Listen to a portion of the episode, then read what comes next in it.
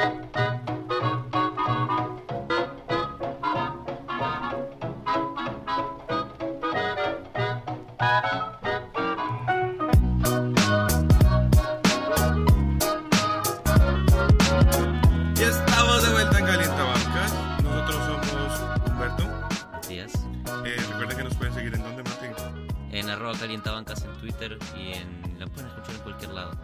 estamos en Spotify. Si alguien quiere migrar de plataforma, Sí, sí, en todas las que nos la- conocen y en una nueva. Bueno, el primer, el primer análisis de los primeros 10 días más o menos, Oficial. 10 partidos. Ya no son especulaciones, ya hemos tenido la oportunidad de tener una pequeña, pequeña muestra. Pequeña muestra. Hay que tener eso en cuenta. O sea, todo lo que vamos a hablar es una pequeña muestra. Pero ya empieza a ser una muestra significativa porque son los primeros A mí 10 me partidos. más o encantan menos. los stats de pequeña muestra que te hacen pensar que Sacramento Kings va a ser el campeón de la NBA. Son es de lo mejor. Esta semana son el mejor equipo de la liga. O sea, es de lo mejor que hay. son números y hay que darlos. Esta semana, Fox está pintando para ser MVP, All-Star seguro. el per más alto de la historia de después de Chamberlain.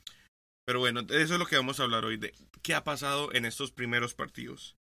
Eh, muchas sorpresas, buenas y malas, equipos que no nos esperábamos que fallaran, que están fallando, y equipos que no nos esperaran, esperábamos que les fuera tan bien y que están empezando bien. Pero porque es una muestra muy pequeña, Humberto. Es una muestra muy pequeña, de nuevo, es una muestra muy A pequeña. ver, vayamos a los hechos, por favor. San Antonio. Post Kawi. San Antonio Poscawi. ¿Cuál era tu opinión antes de la temporada de San Antonio? Yo voy a admitir, Mal. es El Era final, mala. el final de San Antonio, se terminó todo, la era de Pop. cambiaron Es- el equipo, Sí. eh, solo se Pop podía hablar de Manu, magia. solo se podía hablar de Manu porque no importaba la temporada.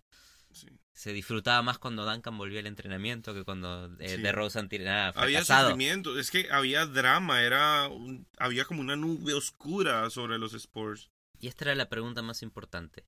En una NBA que está migrando a los triples, en una NBA que solamente De valora fast pace, up tempo, todos corren. ¿Solo se valora el tiro bajo el aro o el, o el triple de alta eficiencia? Eso es para donde va el básquet 100%. Layups, alley-oops y tres.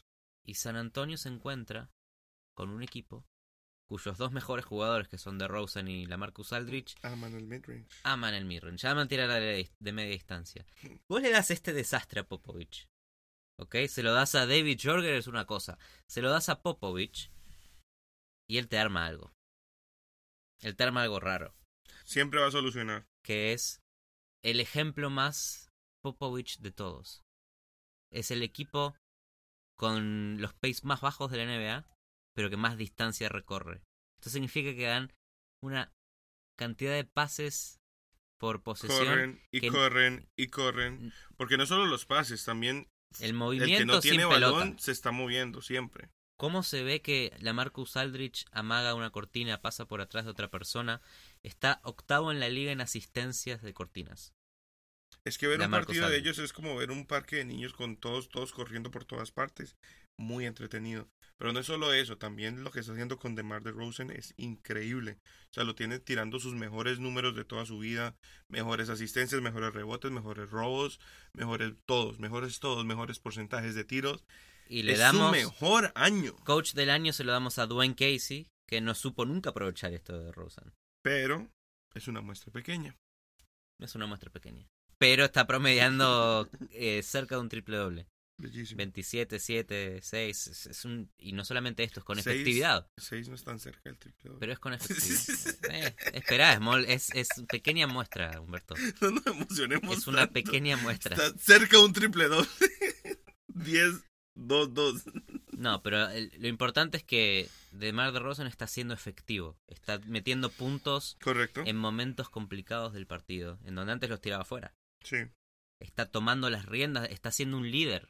Y a todo esto Y le cambia la cara al equipo, ¿no? Pero por supuesto, San Antonio está jugando como jugaba antes de que Kawhi eh, tome el protagonismo total. Esa final de San Antonio, que no te gusta recordar, contra Miami Heat, la que Kawhi sí termina de, de- de ser un jugador protagonista en la serie, pero no había sido protagonista en la temporada. No era el Oh. tipo que tenía el 50% de las jugadas un one-on-one. No, bueno, pero espérate. Porque en finales necesitas eso. O sea, en finales la corredera y todo eso, no. Eso hay que... Pero eso le necesitas a alguien que cierre. Pero le funcionó a Claro. San Antonio contra Miami Heat. y- Claro, pero y jugaron necesitas. el o sea- básquet más lindo de la historia. Por eso es una pequeña muestra. Esto no quiere decir que sí vayan a jugar en playoff. Y, en- y también hemos visto tambi- eh, que DeMar está cerrando bien los partidos, que era algo que no hacía tanto. O bueno, en temporada regular sí lo, sí lo hacía bien con Toronto, pero en Pecho playoff, frío. en playoff desaparecía. Sí. Que es lo que está pasando ahorita. Hay que ver cómo va a jugar en playoff. Porque DeMar DeRozan sabemos que en temporada regular puede ser un monstruo. ¿Vos, te- vos pensás que es psicológico que Popovich no puede hacer jugar, jugar bien a DeRozan en los playoffs. Creo que lo tiene que usar diferente como lo está usando ahora. Mira, si San Antonio está generando tiros abiertos para todos sus jugadores, suben 6 puntos las asistencias por posesión con Mm. Aldrich en la cancha. Arma el juego ofensivo solamente su cortina y su movimiento. De Mm. Mar de Rosan no tiene la presión Sí, de estar tirando el perímetro porque está Rudy Gay. claro. Rudy Gay tiene el mejor porcentaje de triple de la NBA entera, más que Curry. Entonces tenés a quien tirarle la pelota. Pau Gasol haciendo jugadas inteligentes del banco. Patty Mills, que es un crack Patty Mills. Dejemos de odiar a Patty Mills. Nunca, Es un, es nunca. un crack Patty Mills. San Antonio sí es un equipo de playoff. Lo está demostrando. Popovich lo está demostrando. Le está ganando equipos importantes. Está cerrando bien los partidos. Esos son síntomas de un equipo que es de verdad bueno. No es que ganaron de, pedo. eh, no, están ganando los partidos. Lo otro que también se ve es que LeMarcus juega más libre. O sea, al no tener un foco ofensivo como es Kawhi y a un jugador que está intentando en- encajar en el sistema, en compartir el balón, en conocer esta forma de juego que es los Spurs, eso ha liberado mucho a LeMarcus. A él también hacer jugadas, jugar en el poste, que es también lo que le gusta. Sí. Y eso es lo más lindo de todo. San Antonio jugando a un estilo de juego en donde nadie es protagonista. Todos tienen tiros abiertos. Hasta los mejores jugadores del equipo. Eso es lo más importante de todo. Que Popovich sigue siendo en una NBA en donde parece que juega a otra cosa. Todavía juega a otra cosa. Y eso es el approach semi-tradicional de mid-range de pop. Ahora hablemos del renovado y innovador sistema que están usando los Bucks. Son un Tesla. Los Milwaukee Bucks son un Tesla. Están estrenando cada último modelo. Giannis sigue siendo el monstruo de siempre, pero ahora el resto de piezas funcionan. ¿Qué cambió? Primero de todo cambió el coach en Milwaukee. ¿Quién lo dirigió? Mike Badenhauser entra. Viene de la escuela de Popovich. Vale, recalcar. de la escuela de Popovich, que Popovich, San Antonio está último en triples por partido en la NBA entera.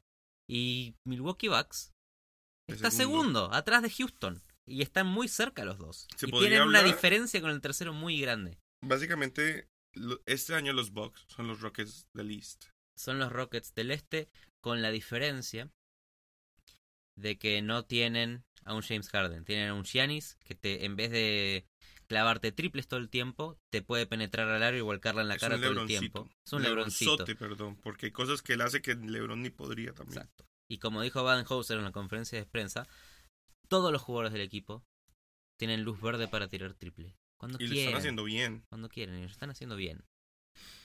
Y estamos hablando de jugadores que pueden tirar bien de tres. Eric Bledsoe, Chris Middleton, Brook López también tira de tres. O sea, literalmente rodearon a Giannis de tiradores y está funcionando perfecto. Están todos también mejorando sus porcentajes de tiro, porque el sistema te invita a tirar más tiros abiertos. Giannis, Giannis absorbe mucho Claro. por sí solo, y aunque juegue menos minutos por partido, es Giannis. Los minutos que está en la cancha, tenés cuatro defensores intentando o prestando la atención. Pa, tomá, tira, la tira para afuera, ya está. Y, y ¿Cómo creo- frenas a sí. Giannis si no es con cuatro personas? Y si te pones a pensar, es muy parecido al análisis que hacíamos también de los Rockets, donde es one on one, one on one, pasa el balón y reciba y tire. Pasa el balón y reciba y tire. La mayoría de tiros que estamos viendo que hacen son de recibir y tirar. Nada de dribble, nada de mover el balón, reciba y tire. Es triple, Y pero no es cualquier triple. un- claro. Es triple efectivo. Abierto, claro, eficiente, que es lo que también en un análisis previo de los Bucks hablábamos antes de temporada. Están tirando lo más efectivo desde tres, no es solamente tirar por tirarlo. Eso del lado ofensivo. Del lado Claro. defensivo, que también renovaron su sistema ofensivo. Lo defensa era justo su talón de Aquiles el año pasado. Tenían una cantidad de assets y no defendían. lo más importante. ¿Qué están que- haciendo bien ahora en defensa? Lo, lo interesante de Milwaukee es que físicamente es el prototipo de equipo del futuro. Largos, Pues atléticos, todos gigantes, corren, tiran bien. Todos tiran triples, pero la- el beneficio de ser gigante y ser largo y tener brazos gigantes y medir 200 metros es que puedes marcar a cualquier jugador del otro equipo. Multifuncionales. Sos rápido, sos fuerte, sos largo. todos pueden cubrir las cinco posiciones, básicamente. Hay tipos muy fuertes. ¿Qué quiere decir eso? ¿Cómo lo aprovechan? Eso quiere decir que tienen el derecho de forzar el one on one, tienen el derecho de no tener que switchear en defensa. Es una ventaja. Más del derecho es el lujo de no tener que switchear como le pasa a todos los equipos. Es que es, es loco porque estamos acostumbrados. Portland, lo que vimos de Portland, que fue el equipo que mejor defendió de tres el año pasado, todo se basaba en cambiar a tiempo de hombre. Muy, muy técnico. Es el entrenamiento que, te- que necesitas para lograr Hay que eso. cambiar bien, y hay que cambiar a tiempo, y hay que cambiar rápido, y hay que meter presión. Comunicación. Entre los jugadores requiere eso. Los Bucks dijeron, olvídense de eso. Usted quédese con su hombre y no lo deje. ¿Por qué? Porque usted puede defender al que esté enfrente. Y, él, y todos los demás pueden cubrir de tres, en la pintura, en los drives, donde sea. Y eso para mí empieza a volver a cambiar el juego. Y hay gente muy larga. Si es entre Brook López o entre Henson, hasta incluso entre Tom Maker, el perímetro lo tenés cubierto. Giannis también acompaña, Ilyasova también acompaña. El perim el, no el perímetro, la, la pintura la vas a tener cubierta. Sí. La línea de tres Sí. la vas a tener cubierta también por la velocidad. Hmm. ¿Qué terminas tirando? Si Mid-range. media distancia. Es que esa es, la, esa es la vaina, porque no solo revo- revolucionaron su ofensiva a ser mucho más orientada a los tres puntos, están obligando a las defensas a tirar de dos puntos. Y eso es matemática básica. El que hace más puntos gana. Si yo tiro muchos de tres y el otro tira muchos de dos, voy a ganar. Es lo que le faltaba quizás al sistema de Anthony agregarle, que era una inteligencia defensiva.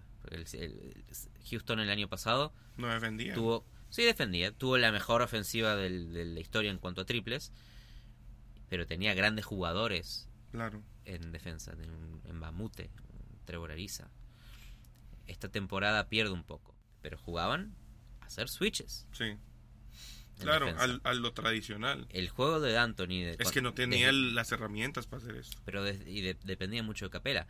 El sistema de Anthony históricamente es, me tirás triple, no me importa, yo te voy a tirar otro también. El sistema de Badenhauser esta temporada es, te tiro triple y me vas a tener que tirar dobles porque no vas a poder conseguirme un triple ni un tiro Mm. bajo el aro. más allá de eso también me alegra ver eso porque espero también que esto genere un cambio de balance. Eso va a obligar a los equipos a mejorar su mid range y puede que esto sea lo que traiga ese balance a tener un juego completo que no solo sea jugar de tres sino que cuando te obliguen a tirar en el mid range entren como lo hace Chris Paul o como muy bien lo hace DeRozan o, o LeMarcus O sea, me estás diciendo que el futuro, este es interesante, es un- una teoría porque el futuro de, hay mucha gente preocupada que los triples en la NBA están cambiando el deporte. ¿cómo lo contrarrestas? Una es teniendo tipos como Ayton, desarrollar gente como Ayton, meter, eh, forzar a las defensas a salir a, me- a meterse abajo del aro, pero eso abre, los- abre, abre el triple, Abre el triple. absorbe para afuera. Entonces va, a- va, va a generar que más Layups jugadores necesiten tirar triples. Layups y triples. Pero esto te obliga a repensar cuán bien puedes descifrar un tiro de media distancia donde estás en uno contra uno. Sí, ya no es suficiente con el layup porque cualquiera de esos, hijo de madre 5, te puede bloquear. Pero ese es el tiro menos efectivo de la historia del básquet. Porque el tiro de media distancia que entra es el de un pick and pop. El, el, Claro. un, un ala pivot tirando abierto de media distancia sin marca. Entra. Pero igual hay momentos no. donde la ofensiva tiene que tomar lo que la defensa les da. Y si lo único que te están dando espacios son mid-range y aparte no te entran, o sea, creo que psicológicamente puede generar un incentivo a querer practicar más el mid-range. En la práctica decir, uy, mañana me toca con los Bucks, mañana me va a tocar tirar mucho mid-range. Venga, yo me hago aquí al ladito de la O sea pintura, que- al lado del key, Que tiro, si, tiro, tiro. si Badenhauser le dice a sus jugadores tienen luz verde para tirar de triple, está Popovich jugando una pieza de ajedrez más adelante y le está diciendo Pau Gasol, midrange toda la Todo- noche. all night. Toda la noche. De Mar de Rosen, midrange toda la noche. y, Y se los van a dar abiertos. Hágale, go for it. Pa, adentro, adentro. Y San Antonio campeón. Y es un hueco. Este es el futuro alternativo de esta temporada. Damn. San Antonio contra hueco. Milwaukee. O sea, Popovich se conectó a la Matrix y vio el futuro y dijo, entiendo todo. Dios mío, Golden State no existe, ¿no? En este mundo. En este mundo no. No es necesario. Golden State ya se sabe lo que va a pasar esta Sí, temporada. porque es que no sé si alguien lo ha notado, pero Curry está tirando 53% de tres. Qué difícil, qué difícil. Eso está muy difícil. Pero ¿sabes quién está tirando más que Curry? Rudy Gay. Vamos, Rudy. 60%. Y bueno, para terminar de hablar de, de, de los Bucks, creo que los fans están en un momento donde pueden exigirle, o sea, por fin pueden ilusionarse con llegar a playoff, salir de la primera ronda, salir de la segunda y pueden empezar a pensar, les digo, fans de los Bucks, hay, hay esperanza de finales de conferencia. Aparte, todos los equipos que han empezado 7-0 en la temporada regular han llegado a playoffs y por lo menos ganan 50 partidos. Entonces, esta pequeña muestra, que Son aunque datos. sea pequeña, Son datos y hay que darlos. aunque sea pequeña, es significativa. Entonces, tienen mucho talento, han mostrado mucha evolución. Es- los ¿Sabes fans de los Bucks se pueden tienen? ilusionar. Tienen a Giannis. No nos olvidemos. No, Tienen a tienen a Giannis. Giannis, que es un monstruo. Puede ganar MVP esta temporada, Giannis. Sí, y con el- todas las piezas que tiene, Y jugando menos minutos, más cuidado, un sistema ofensivo armado para que Giannis, cuando lo decida, gane el partido solo. Y aparte nos emociona porque siempre hemos sido fan de Giannis. Entonces ver este renacer de los Bucks nos gusta, nos emociona. Qué lejos de esas épocas de Jason Kidd, ¿no? Sí, Muy de bien. verlo sufrir, de wow. Y pensar que la temporada pasada estaba, estaba Jason Kidd. Hace poquito, no es, no tan tiempo. lejos. Pero es un gran salto, man. Y Eric Bledsoe, o sea, otra cosa es que ya Giannis no es el centro de todo. Y eso es muy bueno. Que la temporada pasada vimos a Giannis liderando en todos los stats. En puntos, steals, bloqueos, robos. Este año es diferente. Este año Eric Bledsoe está liderando en asistencias. Eh, Brook López está liderando en bloqueos. Chris Middleton está liderando en robos. Y eso cambia, eso cambia psicológicamente todo porque ya es un equipo. Es un equipo. Es, es más equipo de lo que está haciendo Houston en el oeste esta temporada. 100%. Pero en el este, el, el gran competidor de Milwaukee, sea, Milwaukee está demostrando que en realidad es la gran competencia de Boston, por ahora, para, finales del este. No olvidemos que Toronto, y, y Toronto, van 7-1 también. lo que me pasa con Toronto es que veo, veo una ofensiva muy estacionada. Sí, está, la está rompiendo Kawhi Leonard, pero siento que le falta algo al equipo. Siento que si se jode Kawhi Leonard, si tiene una mala noche, la verdad, entre Lauri y Valenciunas, eh, ok. En playoff no vas a pasar No. muchas rondas. Y queda Claro. claro. Sí, necesita en Toronto necesita estar saludable, cuidar su gente. No te olvides que, que salieron primeros del este la temporada pasada con DeMar DeRozan. Ah, Toronto, equipazo. Pero la base del equipo por fuera de, de Kawhi Leonard no, no, no tiene históricamente buenas performances en playoffs. Bueno, pero estamos hablando del mismo equipo más Kawhi. Pueden igual llegar a final de conferencia. Pero Giannis es Giannis. lo que sí-. Esto es lo que nos asegura es unos muchos mejores playoffs en el este. Y ¿Quién iba a pensar? seguimos viendo un, una equidad entre conferencias cada vez mayor. Si LeBron se quedaba en el este, Hmm. igual hubiera sido difícil. Este año se complicaba. Este, este año el este pinta Filadelfia. buenos equipos. Está Y Fila- Filadelfia. Filadelfia que ya pasó un segundo plano porque Claro. fue la sorpresa del año pasado. Pero siguen siendo Pero consistentes, siguen jugando siendo bien. Bien. Y hay una sorpresa más. Los Kings. Sorpresita, es una sorpresita. De nuevo seguimos en pequeñas muestras. Quisimos poner a los Kings acá porque. Ey, Eh, no se habla de los Kings, nunca. No, porque históricamente hablamos muy mal de los Kings. Son un- cada, vez que, Llevan- cada vez que uno tiene que hablar de los Kings, ¿qué puedes decir? Llevan Desde, 12 Sto- años en desde. Stojakovic, eh, Vladi Divac, que ahora Vladi es el general manager, no son buenos. Malos se drafts. mudaron de estadio. Se mudaron de esta- malos drafts. No, no, no. Buenos drafts. Han drafteado un montón de gente buena. ¿No los desarrollan bien? Sí. Draftearon a Boogie, Bueno. Isaiah Thomas, Hassan Whiteside. Han drafteado un montón de gente buena, pero no hacen ni mierda. de Marcos Cousins fue su mejor proyecto, pero no le demostró el- la gerencia que tenían algo preparado para armar un equipo para competir. Y han caído en, en una espiral de, de ser un desastre, año tras año, tras año, tras año. El año pasado consiguen a Darren Fox buena temporada de rookie, pero este año está empezando a demostrar que tiene nivel y que mejora su nivel, que es una de las cosas que más importan en, en un base joven. Demostrar, es, demostrar que no es solamente una cosa de primer año, cosa que le pasó a Michael Carter. Williams, por ejemplo. Rookie Claro. del año, la rompió, pero en un equipo pésimo, que después cuando le tocó ganar, terminó no teniendo relevancia. Darren Fox demuestra que está dando un paso para adelante, como líder de un 100%. equipo joven también. Y creo que incluso de los point guards de su draft, hablando directamente de Lonzo Ball, está mucho mejor. Bueno, Lonzo Ball viene con una lesión de la rodilla que tuvo antes de empezar la temporada. No, pero ya, ya, ya está jugando y tuvo minutos de titular. Sí. O para sea. Darren Fox está demostrando, me metió un triple doble. Lonzo también metió un triple doble. Es una buena, una buena clase de, de, de, de point guard. O sea, tiene mucho que ver con la mejora de Body Hill, perdón, que no hemos hablado de Body Hill. Body Hill es la, es la historia mm, que nunca vamos a saber cuál es la, la verdad, porque la verdad se escribe en el futuro.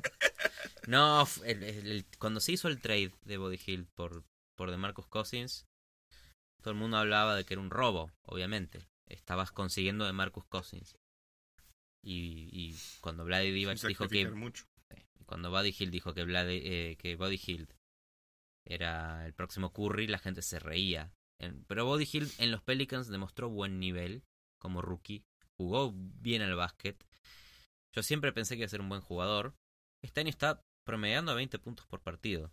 Eso Y cuando lo comparás con que los Pelicans no tienen más a Marcus Cousins, obviamente ¿quién gana el trade hoy? Claro. Es Sacramento. Tiene un jugador que promedia 20 puntos por partido, que entraría muy bien en los Pelicans hoy, la verdad. Serviría, sería Ser- útil. serviría. Todavía bajo porcentaje, baja eficiencia, pero demuestra que, es- que con volumen puede producir. Sí. Y Sacramento es un equipo que la verdad no necesita tener eficiencia todos los días, porque no va a pelear para salir campeón, va a pelear para desarrollar el equipo y tener una base para años que le siguen. Mm. Eso es lo bueno de Sacramento, que demuestra que por primera vez en años pueden ser un equipo que quizás no entre a los playoffs, pero sí sea respetable, que sea un Denver la temporada pasada, supongamos. Claro, o sea, es- eso creo que para un fan poder pelear playoff por lo menos es una dicha y es, y es lo que hace el básquet divertido, ¿no? Como pelear cosas. Entonces, bien por los Kings, es una muestra pequeña, pero por lo menos los fans están disfrutando y disfruten todo lo que dure. Creo que la- lo, lo más importante es que todavía no le ganaron a ningún equipo bueno. Le ganaron a Oklahoma City, pero cuando ves con- cuando juega contra Portland, cuando ves contra juega contra Golden State, contra incluso los Pelicans, que son un buen equipo, no ganan. Claro, pero antes perdían contra los buenos y contra los malos. Es un avance. Ahora solo Bueno, pierden contra una- los buenos. Bien, obvio, es un equipo joven. Es un equipo joven. joven y con mucho potencial porque hay mucho, o sea, hablamos de Aaron Fox, pero Bogdanovich tiene mucho futuro, Willie Colistein, eh, Justin Jackson, Frank. Mason Jr., Marvin Bagley, que le está Sí, rompiendo, tirando, no, pa, pa, pa. Son todos potenciales Harry. Gills, tiene un montón de gente, Ben McElmore, tiene un montón de gente. Ma- McLemore volvió a Kings, Sí. ¿eh? el retorno de McLemore. Pero sí, sí, y después hablaremos de, de Bagley, Sí. que también, también promete. Y bueno, eso fueron las sorpresas, pero así como hay sorpresas, también hay gente que está sufriendo, gente que no esperábamos que sufriera, que no esperábamos que viniera al mundo a sufrir, pero ahí están. Está sufriendo. El, eh, uno de los grandes sufrimientos de esta temporada que ya eh, me duele decir son los Rockets. Lo dijimos. No entiendo ese amor platónico que tienes con los Rockets. No es con los Rockets. Con DeAnthony. eh, Con Mike D'Antoni. De Mike D'Antoni es, es un prócer del básquetbol. Y con Chris Paul un poco. Con Chris Paul un poco también. Un gran base. Me gustan los bases que piensan en el partido. Es un desastre esta Es temporada. un desastre. ¿Existe el efecto Carmelo? ¿Es eso? Bueno, uno e- es abierto a la interpretación, porque el efecto Carmelo va más allá de lo que se ve en la cancha. Si mirás lo que se ve en la cancha, no es el efecto Carmelo, pero si mirás el entorno, eh, la maldición Carmelo, puede ser. Eh, las razones son otras. Cuando te pones a ver en el detalle de los problemas que está teniendo eh, Houston, Sí, está en, en los ratings defensivos y ofensivos está 25, 26, un desastre. Está jugando mal, no está metiendo puntos, le están metiendo muchos puntos. Básico, Esos son stats de equipo que está tanqueando, ¿no? más o menos, sí. Ok. Pero Top 5 de lotería, algo así. están tanqueando por un, por un pick, Sí. por el próximo Luka Doncic. Exacto. Pero Chris Paul estuvo suspendido por la pelea con Rondo. James Dios mío. Harden, James Harden está con la pierna lesionada, el músculo. O sea, Todavía Chris Paul no puede ir volvió. al Staples Center sin pelear. Eso es lo que hemos aprendido. Es hermoso. Es hermoso. Cada vez que, cada vez que va Chris Paul los- contra los Lakers, contra LeBron o los o contra los Clippers. Puede pasar algo. Ya no, creo que ya no conoce nadie de los que están en los Clippers ahora, pues es otro equipo. Sí. Pero igual puede pelearse Mala con sangre con Patrick Ah, con. Doc Rivers. Con ah, con Doc Sí, Rivers. puede pelear con Doc Rivers todavía, ojo. Pero bueno, suspendido Chris Paul, lesionado Harden y una pequeña muestra de Clint Capella no teniendo intensidad defensiva. Cuando vas a los números en el plus minus, eh, redujo su, su performance defensiva de 2.9 a 1.6. O sea que le están metiendo puntos. Es que ya está defendiendo solo. Antes tenía el apoyo de Ariza, Ander- eh, Anderson, Mbamute. Ya no. Ya no. Eh, Pero el equipo cuando él está en la cancha y lo ves, lo ves en la cancha, lo ves en su emoción, lo ves en su intensidad, no es el Capela que, que rugía con. Harden y se, se golpeaba el pecho, no es ese Clint Capela. Es otro Clint Capela. Y quizás no le esté importando tanto el principio de la temporada, no se lo esté tomando en serio, quién sabe. El equipo está con jugadores suspendidos, lesionados. Todavía no Difícil. empezó la temporada para Houston. Sí venimos hablando de que dio pasos para atrás esta temporada. Sí quizás no sea el segundo mejor equipo del oeste. Eh, Es que si esta racha sigue dos, tres semanas más, estos son los partidos que le van a hacer falta para clasificar a Playoff Lego. Estamos hablando del oeste. sí, puede ser. En el, el- o sea, el oeste tiene esa, esa cosa que es completamente impredecible. Los Pelicans empezaron 4 a 0, ahora están 4 a 4. Se te lesiona un jugador como Anthony Davis, perdés todos los partidos. Se te lesiona un jugador como Harden, perdés todos los partidos. Claro, Es y- muy difícil el sí. oeste. entonces, y ese principio de temporada que tuvieron un calendario semi liviano, tenían que aprovecharlo. Sí, en, en cuanto a los triples, Carmelo está produciendo relativamente bien. Ennis está produciendo relativamente bien. Michael Carter Williams no. No que son los reemplazos de Ariza, de Ryan Anderson, de Mbamute. Se le está complicando el juego a D'Antoni, pero hay dos cosas. Creo que uno va a ser un buen equipo esta temporada, eso. Sí, Creo van a- que queda van fuera a- de discusión. Van a, van a revivir. Claro que sí. No sé si van a remontar. Pero no van a volver al nivel de la temporada pasada, porque eso se sabe qué va a pasar. Es un equipo que perdió mucho defensivamente, aunque estén todos sanos. Lo perdió Ariza, que es una pieza demasiado importante en defensa. Lo perdió en Bamute, es demasiado importante. Porque los triples de Ryan Anderson y los rebotes ofensivos los recuperás. Pero la defensa no. Ok, directo al grano. ¿Tienen suficiente para desafiar a Golden State todavía? No, creo que no. No lo tenían al principio de la temporada y menos con lo mal que les está yendo sin sus figuras. Se nota que el equipo por sí solo, si no está Harden o Chris Paul, sufre mucho. O sea, los descartamos de una vez como Bueno, Candidatos bueno, nueve, nueve partidos. nueve partidos. Nueve partidos. Van a tanquear y Están tanqueando, en este instante están van a tanqueando. a James Harden al Miami Heat y vas a tener que decidir si te Harden cae es bien o un mal. jugador que es perfecto para Miami, pero terrible para el Heat. Increíble. Increíble. Pero en su personalidad es perfecto porque se enrumbe en South Beach todos los fines de semana. Es el fin de Harden ahí. ¿eh? Para el, El fin de Harden. Harden Exacto. promediando un punto por partido. Llegando en guayabado, borracho. Falsas lesiones. sí. Lo ven como en, en Leaf con prostitutas por ahí. Y Milwaukee campeón. Milwaukee Ese es el fin, el futuro. Damn. Otro equipo que sufre Los Ángeles. Que Pero, sí sufre. Sí sufre. Sufre, pero están bien. O sea, el mismo Magic creo que Depende qué expectativas, ten- eh, qué expectativas tenías. Hay muchas personas a las que le gustaba pensar que no, cualquier, eh, como vos, ¿eh, Humberto? Cualquier equipo que tenga LeBron es, un- es uno de los mejores equipos de la NBA. O Lo podés entender que es un equipo nuevo en una conferencia difícil y le va a costar mucho. Pero es que a todos los equipos de LeBron le ha pasado. Le pasó con el Heat, le pasó cuando volvió a Cleveland. Siempre sufren y siempre encuentran la forma eh, de llegar a playoffs e incluso pelear finales. Siguen siendo un equipo top 10 ofensivamente. Cualquier equipo con LeBron es top 10 ofensivo, inmediato. Eso es verdad. Y otra cosa que es verdad es que Rondo se perdió partidos por la pelea. Que También. Ingram se perdió partidos por la pelea. Que Rondo empezó jugando muy bien la temporada. Pero creo que lo más importante es que es difícil el oeste. Y se demuestra cuando ves Muy difícil. por cuánto están perdiendo los partidos los Lakers. Tienen contra San Antonio un partido perdido por un punto que se les fue. Se les Ujú. fue ese partido. Lo tenían ganado. Otro por cuatro puntos. Perdieron con Minnesota por cuatro puntos porque Jimmy Butler se le ocurrió eh, volver. y le ganaron a Dallas por un punto que lo podían haber perdido también. Fácilmente. Fácilmente. Y que Doncic defendió súper bien a LeBron. Doncic, eh, do- gracias Doncic por demostrarle al mundo que podés defender a los mejores jugadores. No me ha terminado de sorprender, pero ha mejorado. Cuidado, cuidado.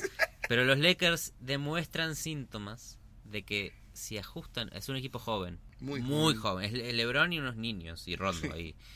Eh, pero la comunicación defensiva, la comunicación defensiva es importante. Necesitas eso. Por otro lado tenés al coach, a Luke Walton, Hmm. que está, que se queda, que se va, que no se sabe qué va a pasar con él. Y algo que dijo Magic Johnson, que creo que es, es el resumen de, Sí. de esto. ¿Qué dijo Magic? No hay que preocuparse si empezamos mal. LeBron tuvo problemas cuando llegó a Miami, cuando volvió a Cleveland, porque hay muchas piezas nuevas. Podemos empezar mal, pero vamos a estar bien. Qué Eso es- bien te salió la clave. voz de Magic Johnson. Él, él habla así. te Cuando salió me llama, muy bien la voz de Magic Johnson. no hay que preocuparse. Pero es verdad. El, el, el- es lo que dijiste al principio. Pero van a estar bien. LeBron es LeBron. Va a mejorar el equipo. Está perdiendo partidos por pocos puntos. La ofensiva está funcionando bien y metiendo muchos puntos abajo del aro, que es lo más importante. Fáciles. Kuzma, por alguna razón, LeBron piensa que es Kobe Bryant, porque le da la pelota y lo deja tirar de cualquier lado. Hacer Cierre usted. Kuzma. Dale, Kuzma. Y está jugando bien, Kuzma. Es un buen jugador, Kuzma. La verdad que es más que Alonso Ball, que era el, el- el niño Claro. figurita. Como 20 picks de diferencia. si no es 20 más. picks. Igual yo confío en Alonso, ¿eh? Ojo. Para mí, los Lakers entre Rondo y Alonso Ball tienen algo muy, Mágico. muy, muy poco normal en la NBA de hoy, que es bases puros, de verdad, que pueden armar juego. Y bueno, esos son los Lakers. Esos son los equipos que sufren.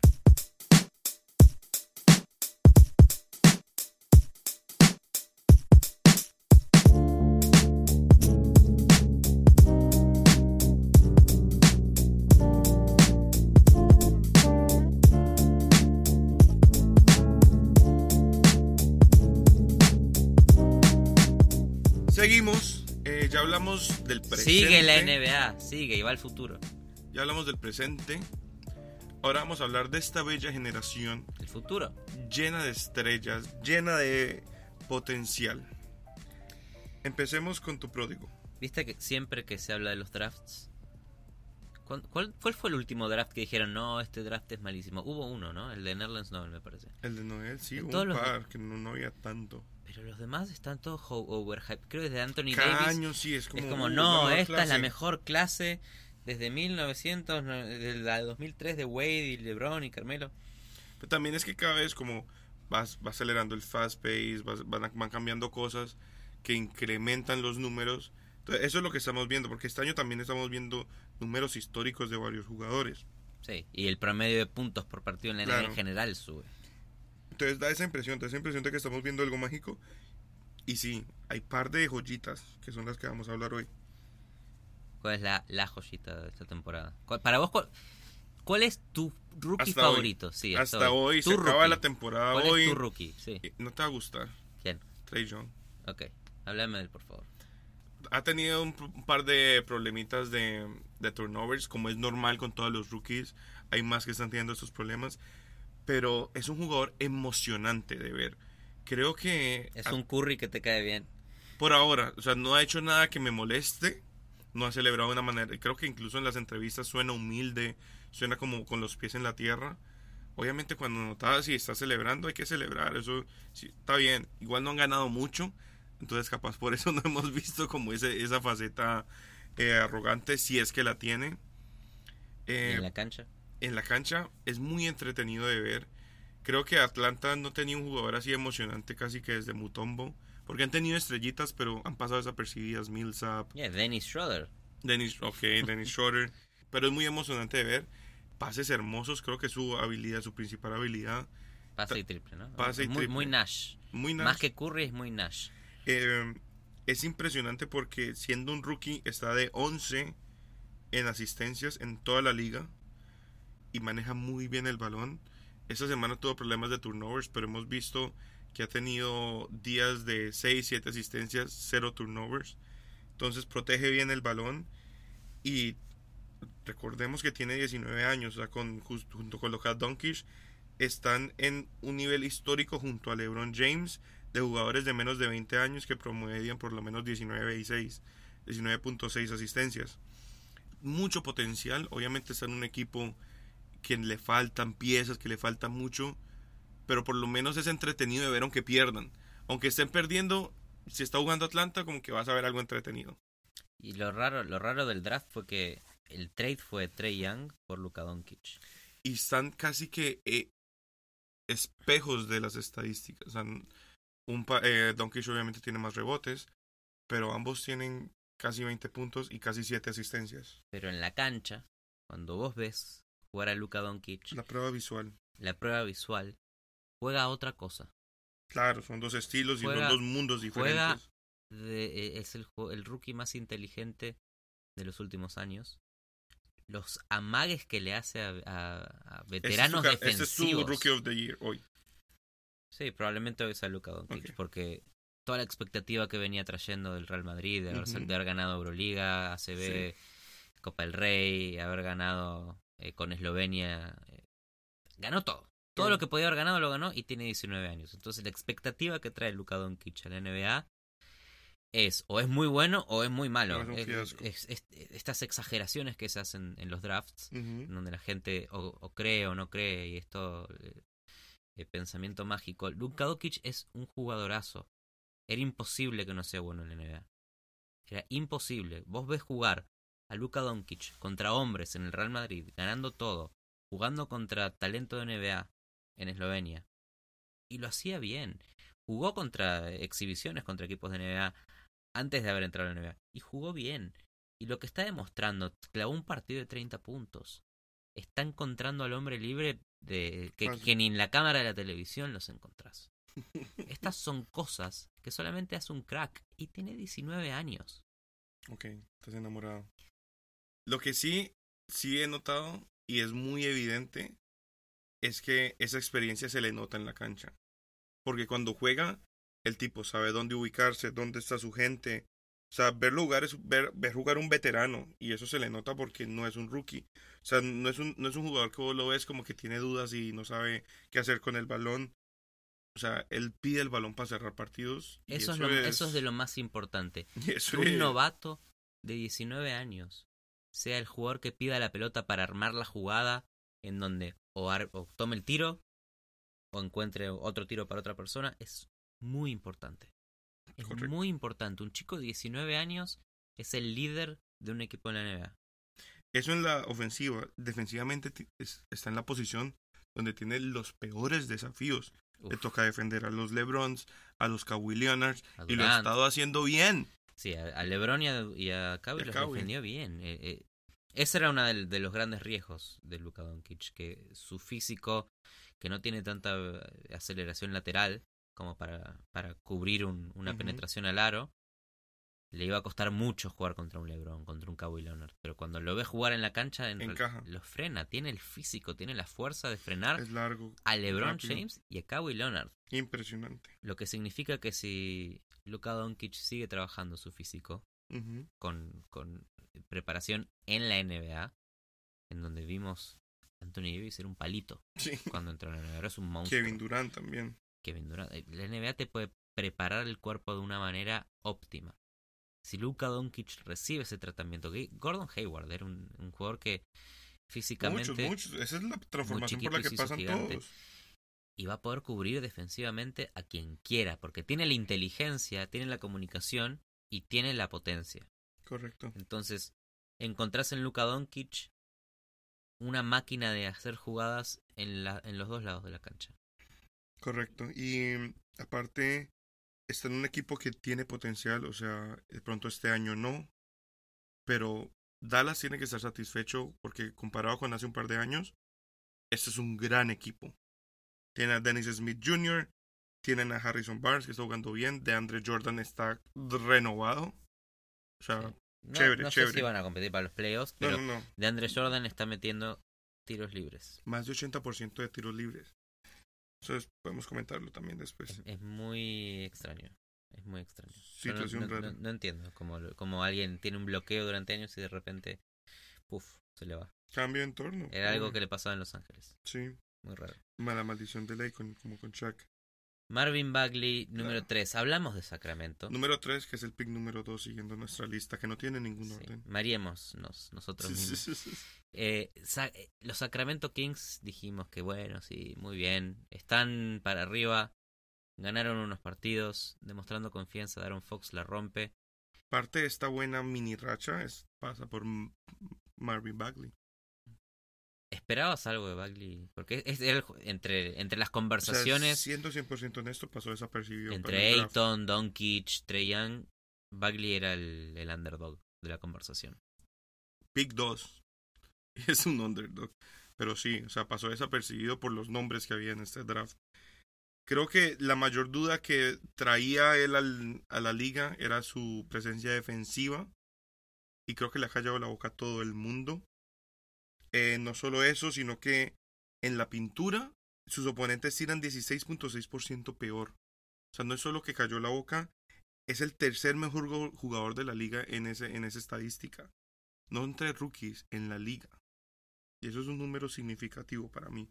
O sea, de ser un prospecto que no tenía una defensa a defender la pintura de esta manera, impresionante. Sí, no solo eso, es, es la ancla defensiva de Sacramento. Correcto. Y está saliendo de la banca, lo cual habla también del equipo que puede tener Sacramento.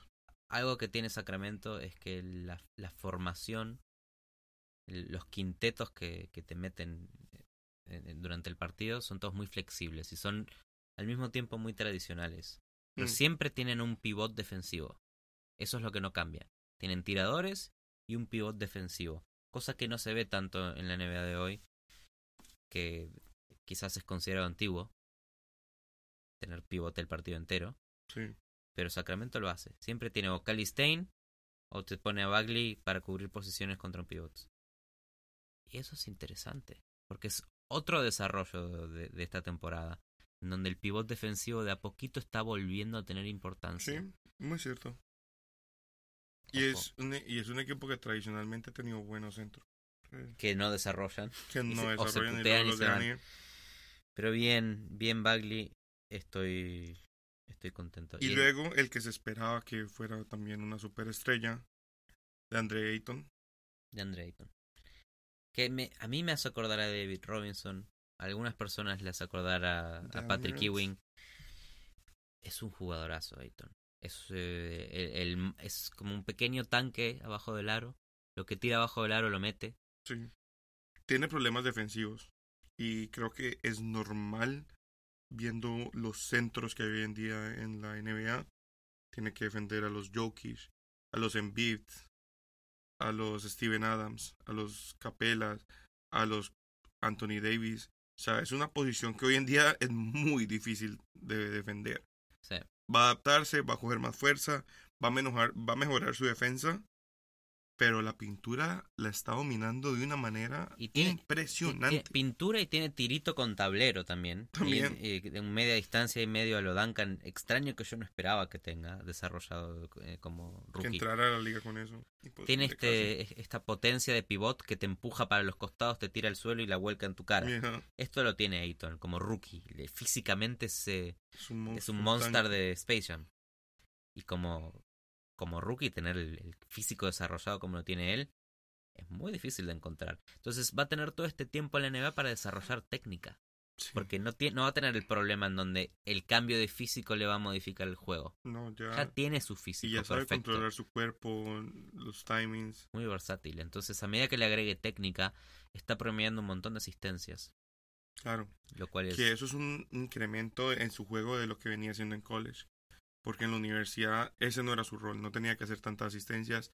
Hoy ha entendido que él lleva mucha tensión defensiva y eso deja hombres abiertos y eso hay que aprovecharlo. Entonces, top 5 en asistencias desde la pintura. Sí, y eso es importante porque el, el pivote ofensivo si bien es diferente de Jokic, porque Jokic lo hace en, en contragolpes, con- Ujú. lo hace desde el perímetro, que un pivot pueda generar asistencias probablemente signifique que es o, en- o un tiro abajo del aro o es un triple, que son los tiros más valiosos del básquet. Entonces, es muy importante Sí. para un equipo desarrollado, desarrollándose como Phoenix, con Devin Booker generar un poco de, de espacio para él también, ¿no? Porque Devin Booker en- se vio obligado en sus primeros años en la NBA a Sí. crear su propio tiro. Y ahora tiene un espacio en, en Ayton en donde le absorbe marcas, le, le da tiros abiertos. Si es- este tipo le mete un tirito exterior a su juego, imparable.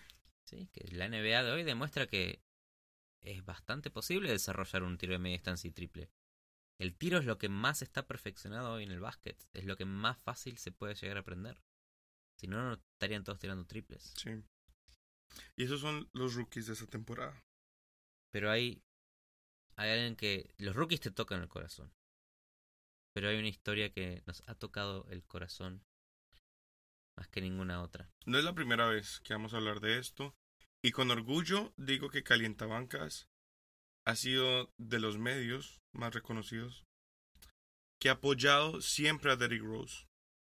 Quiero tomarme este momento, voy a salirme de mi faceta de fan del básquet, porque si soy fan del básquet lo veía como un rival en algún momento en esas duras series que hubo contra el Heat, que tuvo contra el Heat, y voy a apreciar su historia, porque lo que es- estamos vi- viendo con Derrick Rose es prueba de que las flores pueden renacer dos veces. Una poesía. Esta es la mejor historia del año. O sea, estamos viendo un tipo que, que entró a la liga y que hace unos años su única expectativa era ser MVP y que por cosas de la vida le tocó reinventarse y que este año, después de sufrir mucho al pasar por los Knicks, que aunque jugó bien, lo sacaron por la, por la puerta de atrás con una lesión, se fue a Cleveland, no encajó, mucho drama, le preguntaron, hijo, que fue una experiencia súper rara jugar con, en Cleveland con LeBron. En un momento complicado. de En un Cleveland momento también. complicadísimo de Cleveland. Termina siendo sacado de Cleveland, traideado a, A a Utah. En Utah es sacado también casi que por la puerta de atrás. Ese fue el momento depresivo. Cuando, cuando lo tradean a Utah, Utah lo corta. La gente le pedía que se retirara, que ya no había más. Vos sabes que es entrenar y encontrarte con gente y perder totalmente el autovalor. Y lo impresionante es que ese tipo siguió entrenando, siguió practicando y encontró en Tim Thibodeau una cara familiar, un hogar cercano, rodeado de gente que conocía su grandeza y que le volvió a dar la oportunidad. No solo eso, le cambió la mentalidad y llegó este año con una meta de ser sexto hombre del año.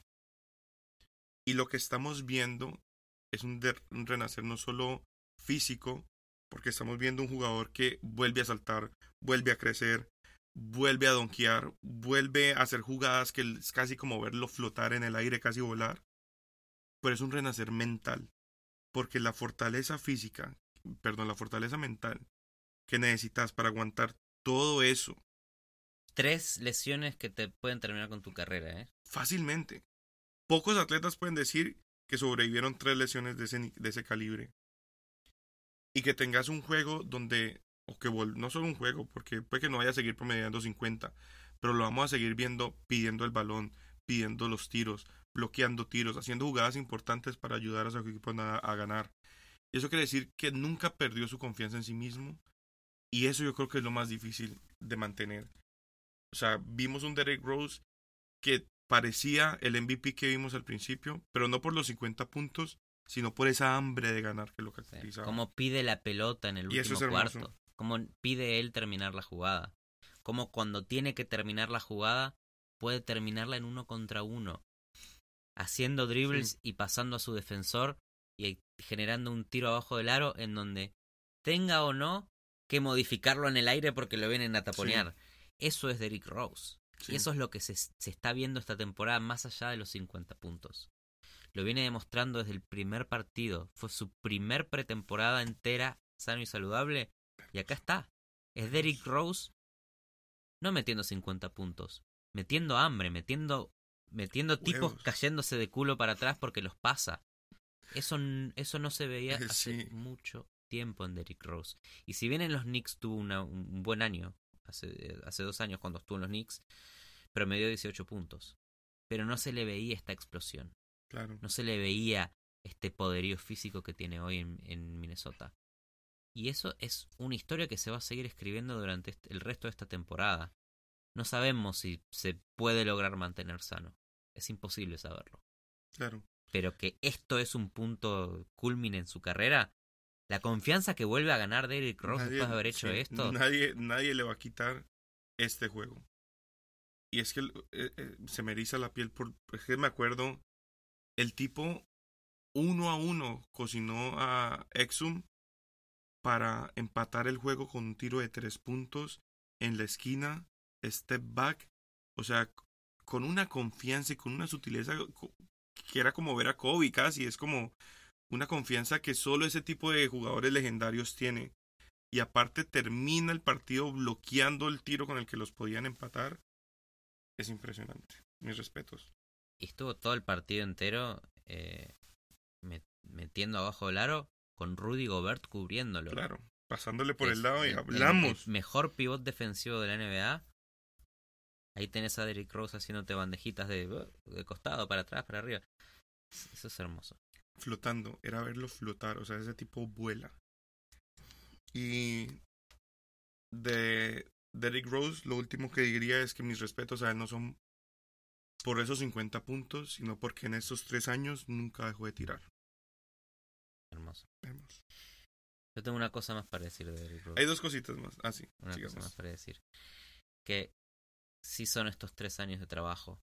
Pero los 50 puntos son una muestra para él mismo de que lo puede hacer las veces que quiera. Sí, Estuvo estos tres años luchando con que no podés, con que es imposible. 50 puntos.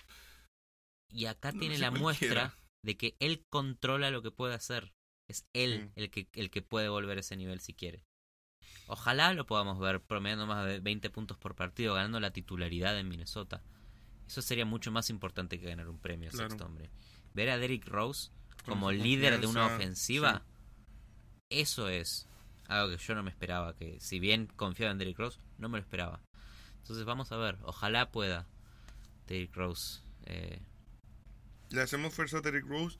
Y lo último es, todo el que tenga poder de votar por MVP de Derrick Rose, por favor háganlo. un voto, por favor. Uno. Queremos ver esta historia. Vamos a abrir la campaña eh, Derrick Rose for Eh, MVP Sí, en nuestros corazones. ¿Quién no lloró después de ver ese partido? Imposible. sí.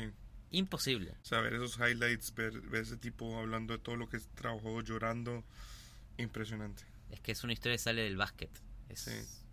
historia de vida. Va a haber un Es documental de estos 100%, obviamente. Un 30 for 30 de ESPN. Gracias, ESPN. Y lo último que tengo para agregar. Cuéntanos, ¿qué ha pasado? Le retiran la camiseta a Manu. en- Momento en marzo. emocional para los fans de los Spurs y de Manu. y de Manu. Eh, la 20 va a estar colgada de AT&T Arena de San Antonio para toda la eternidad. Pero el dato curioso es que no iba a usar la 20. Porque obviamente Fue obligado eh, a usar la eh, 20, no era su número. fue él eligió la 20, pero nunca había usado la 20 antes de haber llegado a la NBA. Usó la 6 en Kinder y cuando entró a la NBA dijo, bueno, voy a usar la 6. Hay una foto de Manu levantando la 6 que pusimos en el Twitter. Una foto muy rara porque es Ginobili, la camiseta de San Antonio, negra con el número 6. Muy rara.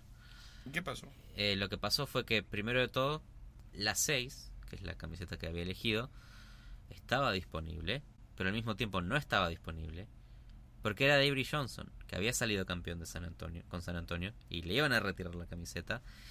Manu decidió no empezar mal eh, su, Claro. su probable inicio en la NBA, eh, siendo odiado por los fans, Buen punto. y dijo, bueno, quiero la 10. Y San Antonio dijo, no, la verdad no puedes usar la 10 porque acabamos de contratar a Speedy Claxton. Gran jugador Speedy Claxton, ¿eh? fue suplente de Chris Paul en, en los Hornets. Jugó muchos años también en, en Golden State. Y le sacó la camiseta a Manu. Y Manu dijo, bueno, la 20 me gusta. Y ahí, 17 años más El tarde, resto es historia.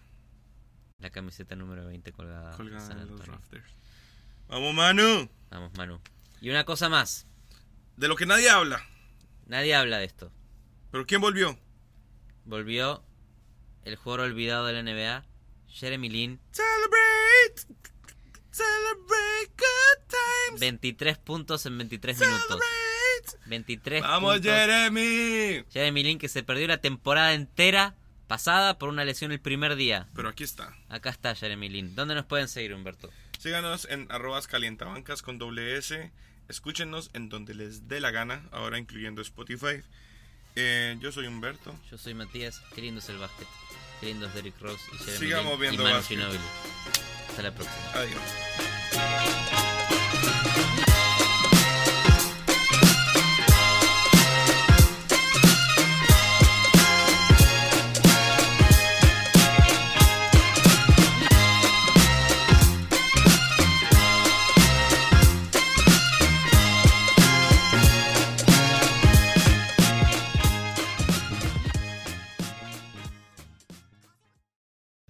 ¿LeBron llega a los playoffs sí o no?